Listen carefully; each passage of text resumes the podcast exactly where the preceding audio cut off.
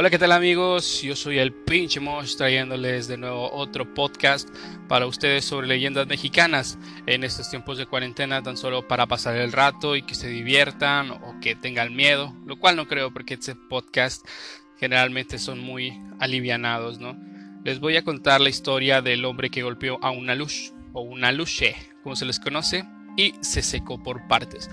Las leyendas son esas fascinantes historias que nos cuentan nuestros abuelos y que dentro de toda esa fascinante aventura hay lecciones de vida que nos enseñan a cómo vivir mejor. Sin embargo, es muy común escuchar aquellas historias denominadas de terror que tanto nos hacen sentir, principalmente miedo.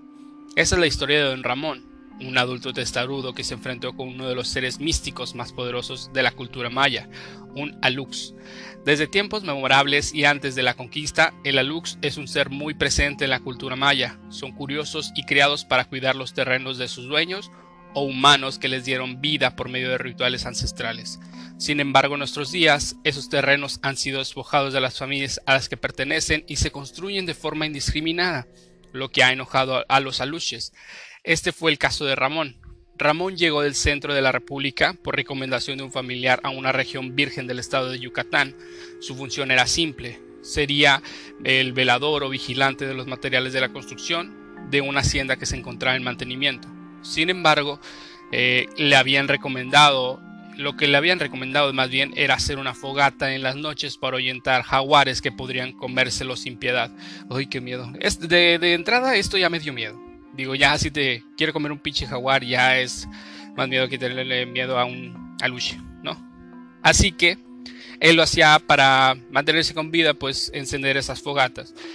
Las noches se hacían eternas entre los rugidos de los jaguares, los pájaros alborotados, cuando alguno o alguien cazaba a un venado o jabalí. O sea, alguno me refiero a un jaguar o un pájaro, no sé. pues sí, un jaguar o lo que hubiera ahí lo que hiciera, lo que fuera que hubiera en la selva. Ahí donde iba. Eh, porque me perdí. Sin embargo, al paso de la semana se acostumbró a los ruidos y le agarró cariño al lugar. Incluso encontró un árbol de zapote y decidió comerse los frutos, cosa que despertó una lux que había sido creado en la época de los mayas. Este veía al hombre como un ser curioso y decidió molestarlo cada noche, así que le apagaba su fogata. Después de varios días se dio cuenta que su fogata se apagaba sola y vio unas huellas pequeñas y cerca de ese terreno unas huellas de patas de jaguar. Esto lo espantó mucho, porque pues no mames. Es por, es por eso que decidió hacerse el dormido y vigilar qué pasaba. Es por eso que esa noche logró ver que se acercaba un niño que, que orinaba perdón, en la fogata.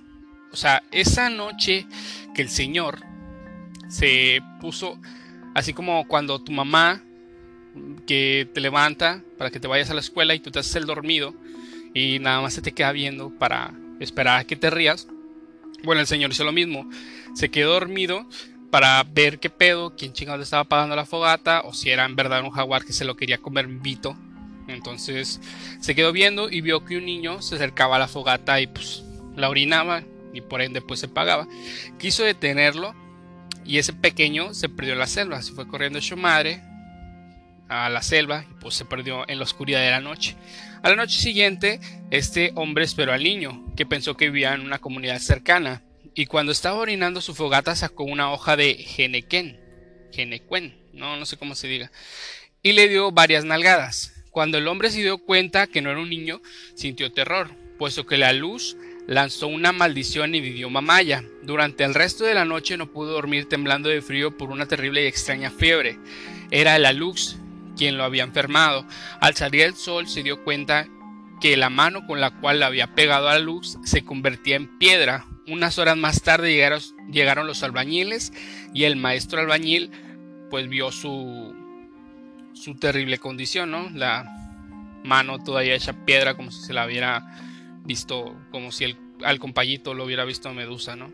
La petrificación iba rápido hasta que llegó al pecho y pues Ramón dejó de respirar y murió.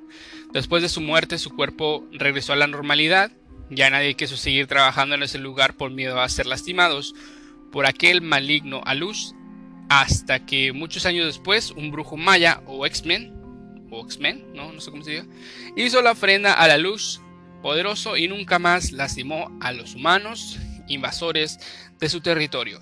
Y bueno, pues esta no es una historia feliz, de hecho es una historia demasiado tétrica, pero bueno, este, al fin de cuentas, el hombre ya supo que no tenía que darle nalgas a los aluches porque te conviertes en piedra. Si ustedes han tenido una historia similar, me lo pueden contar. Tengo entendido que por esta aplicación que estoy utilizando, que se llama Anchor, pueden enviarme mensajes de voz y pues los puedo adjuntar aquí al podcast para que me den su opinión. O bien pueden dejarlo, no sé si esto tenga caja de comentarios, es una aplicación completamente nueva que estoy probando para realizar mi podcast. Eh, pues déjenme sus comentarios, compartan este podcast si les gustó. Eh, soy un principiante, así que no me vayan a, a tachar de que, ah, pinche vato, que no sé qué, porque ya los conozco. Entonces, nada más, compartan si les gustó. Si tienen recomendaciones, háganmelas de qué tema puedo hablar. Voy a estar expuesto o voy a dar opiniones a diferentes temas. Ah, sobre el, feminismo, el machismo, sobre el amarismo de Facebook, que es muy importante, porque hay varios casos ahí que quiero comentar, quiero exponer mi opinión, por así decirlo. Ustedes también tienen voz en este podcast. Este podcast es dedicado para ustedes y es de ustedes. Entonces ustedes deciden qué es lo que quieren escuchar. Yo con gusto pues voy a ser su portavoz. Y bueno, pues nada, hasta aquí llega mi, mi podcast. Los veo en el siguiente episodio. Espero invitar a unos amigos en el siguiente episodio. Los veo.